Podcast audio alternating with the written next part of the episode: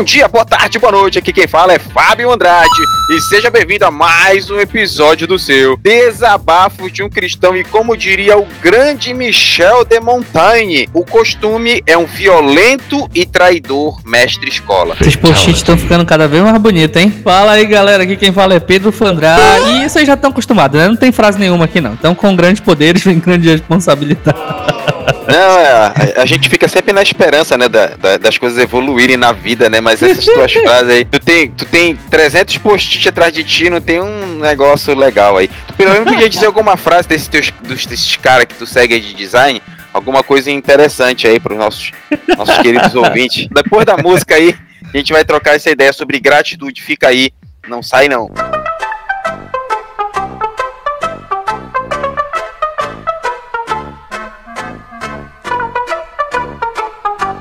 Né? A gente não, não tem como falar de gratitude sem falar sobre gratidão, né? Parece que faz uma coisa faz parte da outra, né? Então, vamos pegar o que o dicionário, o que a norma gramativa culta da língua portuguesa diz. Ela fala que gratidão é a qualidade de quem é grato, reconhecimento de uma pessoa por alguém que lhe prestou um benefício, um auxílio, um favor, agradecimento. Então você vê que Gratidão é uma qualidade, né? E é o reconhecimento de alguém que, que fez algo por você, né? Então, é, embora a gente entenda que gratidão é um sentimento muito bonito, que a, a, a gratidão ela abre portas, é, é, é impressionante como uh, é algo crucial na vida do cristão, só que muitos cristãos não têm o hábito de ser gratos. Eu não digo nem com Deus, com Deus nem se fala, mas estou falando de ser grato com o próximo. Poxa, esse cara aqui me ajudou, essa moça foi importante demais na minha vida e tal. Tem muita gente que deixa isso de lado, né? Então, é, pra gente iniciar aí a conversa, Pedro, se não for lhe aborrecer, que tudo lhe aborrece, você é um homem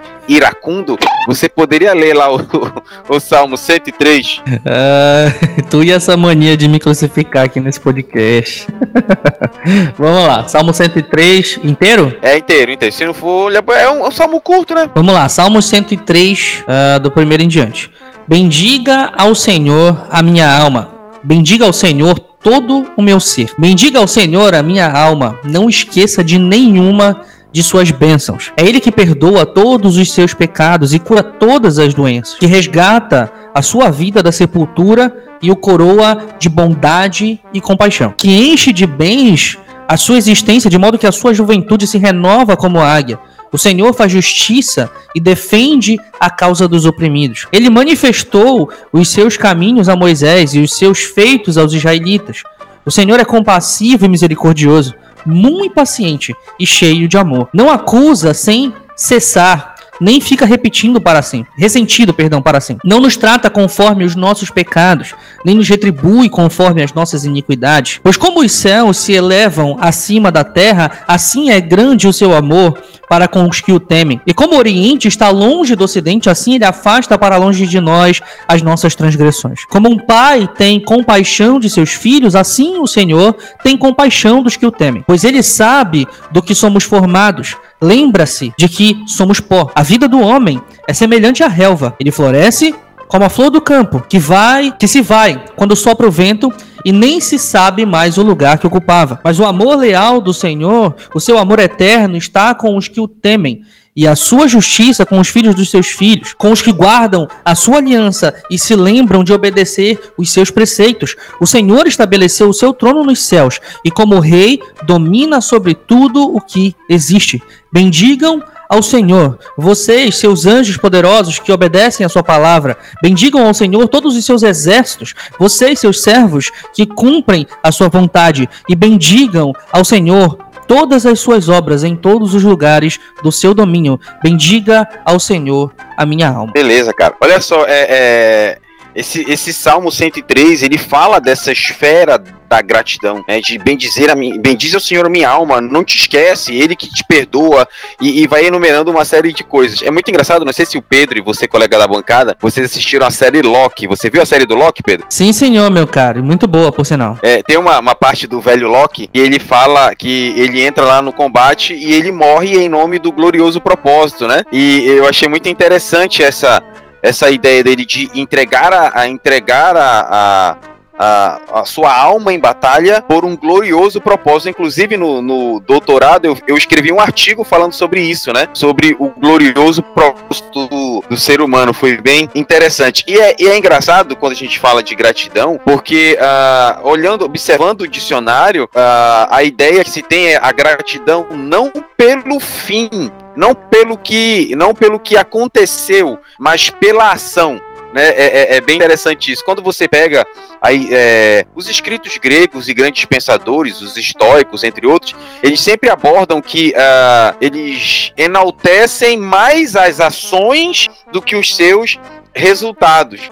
Ou seja, eu estou feliz não pelo ato em si, mas pela ação, né? Pelo, pelo, por algo que alguém fez por mim. E é engraçado, e quando a gente fala de gratidão, a gratidão é um estado é, que provém da felicidade, né? E a gente até chegou a comentar isso em alguns podcasts anteriores sobre o quão está complexo essa ideia de felicidade, né? A gente vê que muito se fala sobre felicidade, a gente tem curso a nível de pós-graduação da PUC, né? A PUC de Minas tem pós em ciência da felicidade e bem-estar, olha essa pós, né? E, e tem é, cursos que você compra aí, e tudo quanto é canto sobre felicidade, mas parece que a pessoa é cada vez mais é, é, é, infeliz, né? É eu meio acho maluco engraçado isso. demais essas coisas, cara. Eu acho muito engraçado essas coisas. É, então a, a, eu gosto muito da ideia aristotélica de felicidade, que ele diz assim: todos os seres humanos em comum visam um fim, o que determina o que escolhem, o que evitam, e esse fim é a felicidade. Né? Então tudo gira em torno dessa felicidade. Somos gratos porque esta ação nos trouxe a um estado de felicidade. É meio, é meio louco isso, né? Lá em Eclesiastes capítulo 2, verso 11, é, como diria minha vozinha, o sábio Salomão diz assim: eu, e eu olhei para todas as obras que fizeram as minhas mãos, como também o trabalho que eu, trabalhando, tinha feito, e que tudo era vaidade, aflição de espírito, e que proveito nenhum havia debaixo do sol. Ou seja, Salomão, que basicamente conquistou e viveu tudo o que queria, tudo que sua alma desejou, ele até chega a deixar claro em Eclesiastes que ele, ele realizou tudo que tinha desejado a alma dele, né? O cara tinha até mil mulheres, eu fico até hoje me perguntando por que o cara quer mil mulheres, né? Mas a gente não vai entrar nesse mérito aí, que sempre tem algum crente libertino que vai levantar um monte de teoria aí, mas não é nosso foco aqui, né? Mas é, Salomão. Isso, isso na verdade, você... deve ter sido o motivo para ele estar tá dizendo que tudo foi em vão lá em Eclesiastes. Fatalmente, né? Fatalmente. Se Salomão teve filho na mesma proporção de mulheres e concubinas, Salomão tava muito arrebentado. Jesus Cristo. Mas, ó, Salomão, quando você lê Eclesiastes, Salomão, com coisa é complicada, né? É, Salomão conclui que fazer as coisas e ter conquista não traz felicidade. É engraçado isso. Ele teve, ele teve conquistas, ele construiu várias coisas, mas ele conclui que ele é infeliz, né? É, ou seja, ele concluiu que não tem nenhuma conclusão, mais ou menos, sobre isso aí, né?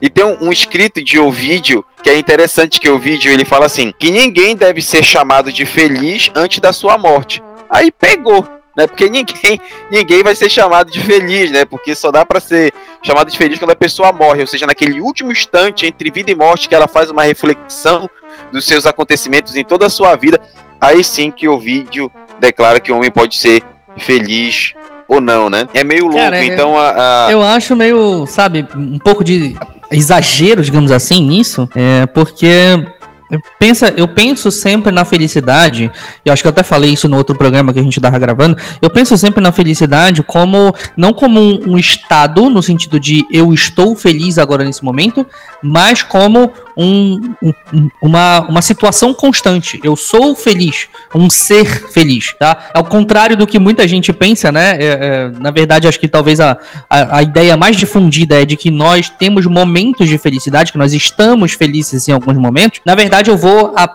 a ao contrário completamente disso. Eu acredito que uh, a felicidade, ela é, na verdade, um, um, ato de ser e nós podemos ser felizes e não estarmos felizes em alguns momentos, entende? Então, uh, quando eu olho para minha vida hoje, eu posso não estar contente com o tanto de dinheiro que eu ganho por mês com o meu trabalho, eu posso não estar contente com a situação da construção da minha casa, eu posso é, não estar contente com, sei lá, qualquer outra coisa que seja, ou então com algum projeto que deu errado, qualquer coisa assim nesse sentido. Então, naquele momento, eu tenho uma baixa de tristeza. Mas eu não posso olhar para mim hoje, Pedro, isso particularmente falando, eu não posso olhar para mim e dizer hoje que eu não sou um homem feliz. Eu olho para minha esposa, eu olho para os meus filhos, para a obra que a gente tem feito aqui na igreja e principalmente para aquilo por aquilo que Deus fez por mim, e aí a gente pode até puxar um gancho de, de gratidão na vida do cristão em relação a isso, né?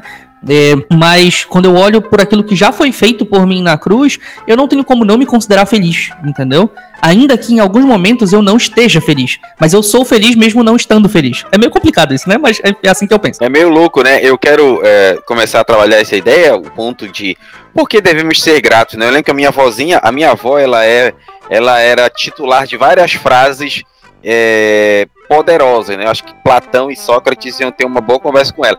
A vovó ela falava que a ingratidão tira a afeição. Essa era uma frase dela, né? Eu achava e hoje Pode refletindo é, é, uma frase inteiramente verdadeira, né? Ingratidão ela tira a afeição, né? Então, por que devemos ser gratos? Eu gosto muito da parábola do credor incompassivo que está lá em Mateus 18, verso 21 a 35, que vai contando a, a história de um rei que decidiu é, prestar, prestar conta, né? Quem, quem tá me devendo, traz aí para me pagar, né? E é, é, interessante essa história. Essa história fala de um servo e de um conservo, né? Então, uh, um servo foi chamado diante do rei e o rei disse assim, ó, você me deve 10 mil talentos, né? E eu quero compartilhar aqui o, o grande mito barra monstro, pastor Giovanni, ele montou uma, uma tabela trazendo essa ideia de de dívida e valor de dívida, né? E eu trouxe, eu fiz só uma pequena adaptação a essa tabela, trazendo isso para o real.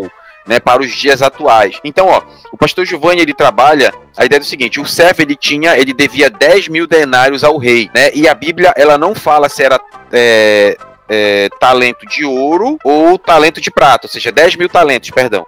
O servo devia 10 mil talentos e a Bíblia não especifica se era talento de ouro ou talento de prata. Tá? Um talento de prata valia 6 mil denários. Um talento de ouro valia 180 mil denários. Né? Então você vê que é uma diferença muito grande.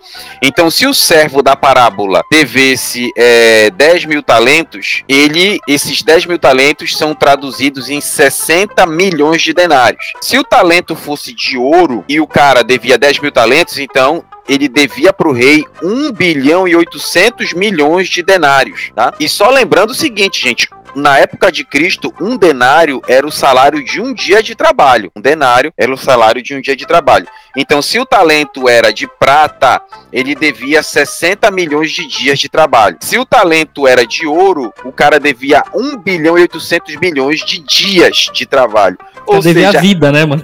Exato. Era uma dívida impagável, né? Então, o pastor João montou esse quadro e deu essas informações que eu acabei de dar. Aí eu, como contador, fiz um pequeno acréscimo aqui. Por exemplo, se estamos falando de um salário de um dia, vamos pegar o salário mínimo vigente para ter essa base. Então, o salário mínimo vigente no Brasil é de 1.100.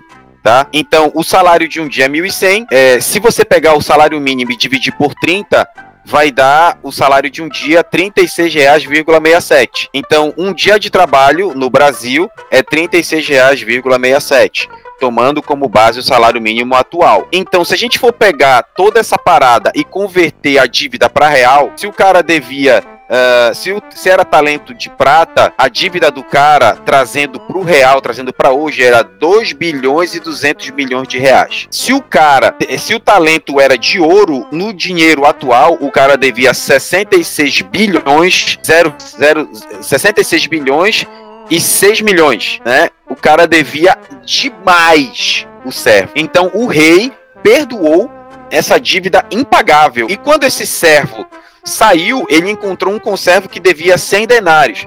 Gente, 100 denários, trazendo pro hoje, é 3 3.666,67 centavos. Ou seja, o cara foi perdoado no mínimo, ele teve uma dívida de 2 bilhões e 200 milhões perdoada. E o cara não quis perdoar 3.666,67. Então você vê trazendo para nós hoje o quão o cara foi assim, desculpa a palavra, mas cretino. O cara teve um perdão de uma dívida, assim, impagável. Nem ele dando a vida dele não pagava isso. E ele não perdoou algo pífio que o cara devia para ele, que o conservo devia para ele. Então você vê a mesquinhez do ser humano. Por que nós devemos ser gratos a Deus? Porque Deus perdoou uma dívida impagável. Nós não tínhamos como pagar essa dívida. E se Deus nos perdoou o impagável, o que custa perdoar o pagável, né? É, mano. Se a gente for olhar dessa forma, então a gente tem que perdoar. Tem um outro texto. Cara, olha, ah, olha, olha uma outra, uma outra comparação aqui interessante de fazer é que é, se, se a gente está pensando em denários, a gente está pensando em dias de trabalho, certo?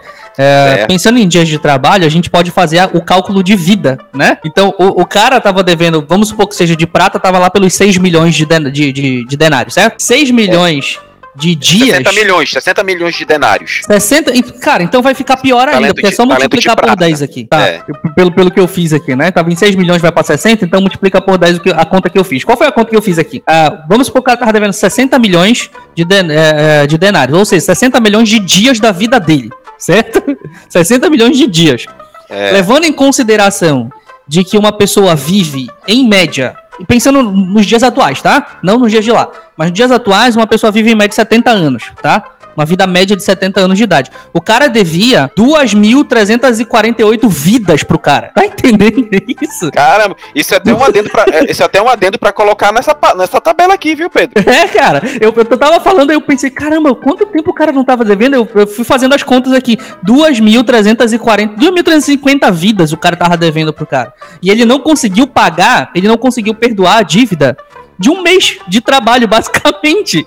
Entendeu? É, cara, dureza. Dureza mesmo, assim, né? É, é, dava aí mais ou menos uns 3 a 4 meses de salário no Brasil.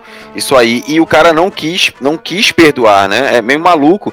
Cara, a, a gratitude é ter uma ação uma atitude de gratidão. Então, uma atitude grata é eu conceder a outros o que Deus me deu. Uhum. Então, uma a grata atitude faz parte disso. Tem um texto lá em Lucas capítulo 17 que diz assim: Jesus entrando numa certa aldeia, saíram ao encontro dez leprosos, os quais pararam de longe e levantaram a voz dizendo: Jesus, mestre, tem misericórdia de nós.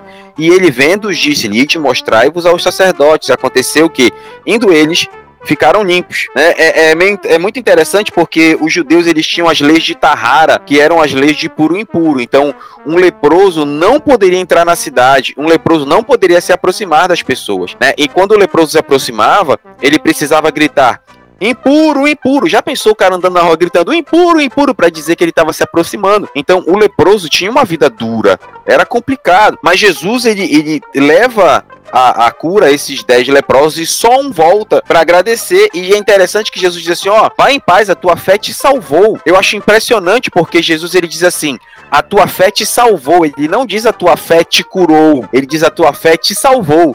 Isso é um outro debate para um outro momento. Exatamente. Mas é, é, é você vê que a, a, ação grata, a grata atitude daquele homem lhe concedeu uma benção infinitamente maior que foi a salvação. Então, por que nós devemos ser gratos? Porque a gratidão ela abre mais portas. A gratidão derrama mais bênçãos sobre a nossa vida. É maravilhosa essa essa essa história, né? Eu ser grato. Eu gosto de pensar na, na, na situação toda, né, de, de, do cristão, como imagina um, um, um, tribunal mesmo, né, um julgamento. A gente sempre pensa em, em, Deus como justo, juiz e tal, então vamos pensar nessa metáfora, né, do julgamento. É, se Deus é um Deus justo e ele é o juiz justo, ele não poderia é, varrer, digamos assim, para baixo do tapete os nossos pecados e nos perdoar, tá? Porque ele é justo. Então ele tem que dar a justa a condenação ou a justa absolvição para aqueles que merecem. O ponto é, ninguém merece absolvição. Certo? Então, esse é, é, é, a primeira, o primeiro ponto de raciocínio que a gente precisa ter, tá? Então, qual era a, a, a condenação justa para nós pelo nosso pecado? Era o inferno, tá? É, como essa coisa da dívida impagável, né, do cara. Aí, a gente estica um pouco o, a conversa. Do outro lado, a gente tem um, um essa, essa condenação colocada. E aí, em algum determinado momento, a gente tem um advogado, que é o próprio filho, e ele se coloca para poder pagar a nossa, a nossa, a nossa, a nossa dívida, pagar a nossa condenação. Ou seja, vamos supor que eu tenha pegado, sei lá, uma prisão perpétua lá dentro do tribunal divino. E aí Jesus assim, não, beleza, ele é, ele tá realmente condenado, mas eu vou sofrer essa pena no lugar dele, entendeu? E aí dentro do tribunal divino, alguém já sofreu essa pena, alguém já recebeu essa pena no meu lugar, ou seja, aquela dívida que era de uma vida inteira que eu teria que, que, que, que pagar, alguém sofreu no meu lugar, e a única ação coerente diante de uma situação como essa é de completa gratidão a essa pessoa que fez isso por mim. E essa completa gratidão dentro do evangelho inclui entregar a minha vida de volta para essa pessoa. Eu, eu cara, eu, é como se eu tinha uma dívida de vida e alguém deu a vida por mim. Então, o que eu vou fazer é dar minha vida em gratidão a essa pessoa. Entende?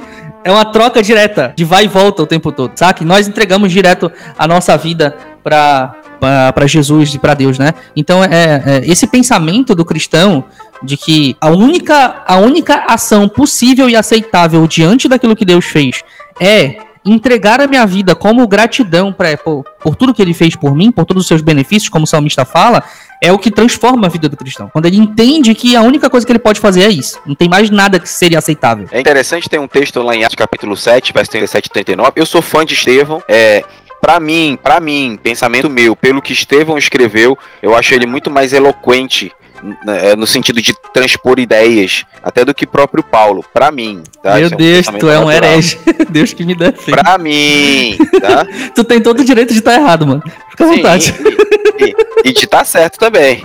Mas vamos lá, Estevão fez uma, uma explicação muito boa em Atos capítulo 37, lembrando que Estevão foi treinado na mesma escola de Gamaliel e ele passou pelo mesmo treinamento que Saulo de Tarso, tá? Ele tinha o mesmo, mesma formação. Mas vamos lá, é, Atos capítulo 7, verso 37 e 39 diz assim, Este é aquele Moisés, disse aos filhos de Israel, o Senhor vosso Deus vos levantará dentre vós, entre vossos irmãos um profeta como eu, a ele ouvireis.